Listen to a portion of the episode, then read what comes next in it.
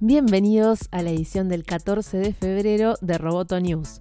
Este podcast es presentado por Antel. Avanzamos juntos. Soy Natalia Arralde y vamos directamente a las noticias. Google anunció una apuesta millonaria a los data centers para este año invertirá 13 mil millones de dólares a lo largo de 2019 en centros de datos y oficinas a lo largo de Estados Unidos. El consejero delegado de Google, Sander Pichai, dijo que por segundo año consecutivo invertirán fuera de California y construirán nuevos centros en Nebraska, Nevada, Ohio, Texas, Oklahoma, Carolina del Sur y Virginia, expandiendo la presencia de Google a 24 estados. De este modo, el gigante tecnológico refuerza su apuesta por los servicios de la nube para apuntalar el crecimiento de Gmail YouTube o Google Apps.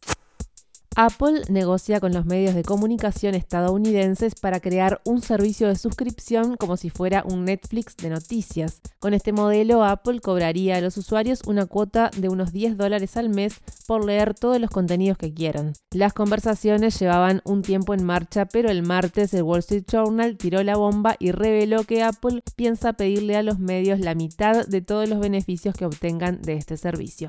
Este detalle del acuerdo provocó severos rechazos de medios referentes como New York Times o The Washington Post que aún no han firmado.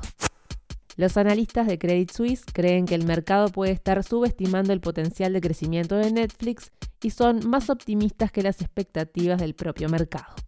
En una nota a los suscriptores pronostican que Netflix alcanzará los 264 millones de suscriptores para 2022 y alcanzará una tasa de penetración global del 40%.